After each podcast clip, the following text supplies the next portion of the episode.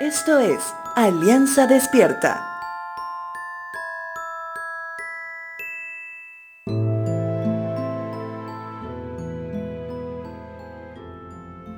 En los tiempos del profeta Oseas, en el Antiguo Testamento, podemos encontrar a un reino de Israel dividido en dos partes.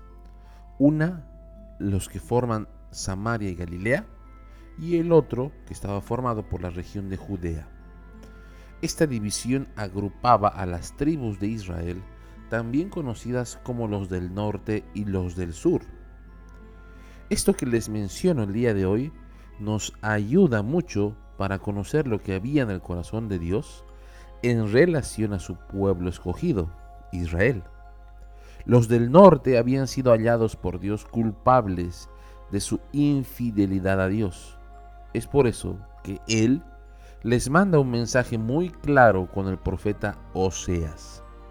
Sin embargo, no me concentraré en ese mensaje, sino en lo que Dios afirma que permitirá que suceda con quienes le han obedecido y quienes no. Oseas capítulo 1, versos 6 y 7 dice lo siguiente. Porque ya no le demostraré amor al pueblo de Israel, ni le perdonaré, pero sí le demostraré amor al pueblo de Judá. Lo libraré de sus enemigos, no con armas, ni ejércitos, ni caballos, ni jinetes, sino con mi poder, como el Señor su Dios. Esto nos demuestra dos cosas. Primero, que la opresión por las dificultades de ese tiempo no hacía excepción. Los del norte y los del sur tenían enemigos que los querían aniquilar. Sin embargo, la pelea librada junto con Dios, que promete liberación de los enemigos, tiene una base muy clara. No es con armas, que lleva un ejército, o sea, no es por medio de ningún tipo de violencia, sino la liberación viene por medio sobrenatural de la mano poderosa de nuestro Señor. Este principio espiritual sigue vigente.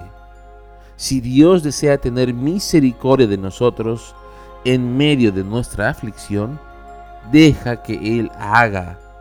Permite que Dios trabaje cuando hay dolor físico pensamos que el alivio viene por medio de una pastilla. Cuando hay deudas económicas pensamos que el alivio viene por medio de ganar la lotería. Dios quiere rescatarte del tiempo de aflicción. Él es lo suficientemente poderoso para hacerlo, pero lo hará y lo hará a su manera obedécele, descansa en Él y Él hará.